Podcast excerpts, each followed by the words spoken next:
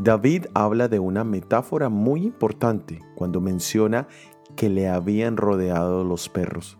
El perro es un animal inmundo en el contexto semítico, pero sí existían grupos de perros feroces que podrían devorar cadáveres en proceso de descomposición o aún animales y personas enfermas.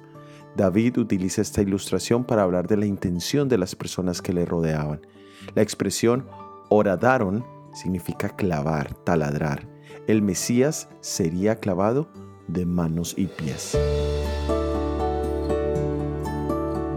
La Biblia nos indica que Jesús fue clavado a la cruz del Calvario y como prueba quedaron las cicatrices, como lo dice San Juan capítulo 20 versículo 27.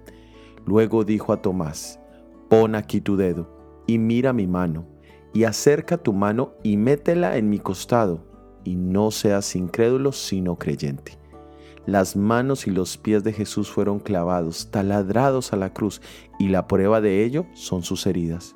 Fueron la evidencia que Jesús le presentó a Tomás, que dijo que no creería hasta que pudiera ver. Muchos dudamos de Dios porque sentimos que necesitamos más evidencias. Por eso las cicatrices de Jesús permanecen en sus manos y en sus pies aún después de su resurrección. Para todos aquellos que sin haberlos visto han creído, y son bienaventurados. Tal vez nosotros hoy por fe necesitamos ver las huellas y confiar en Jesús como nunca lo hemos hecho antes. Jesús hoy nos invita a ser creyentes a través de las evidencias de su sacrificio.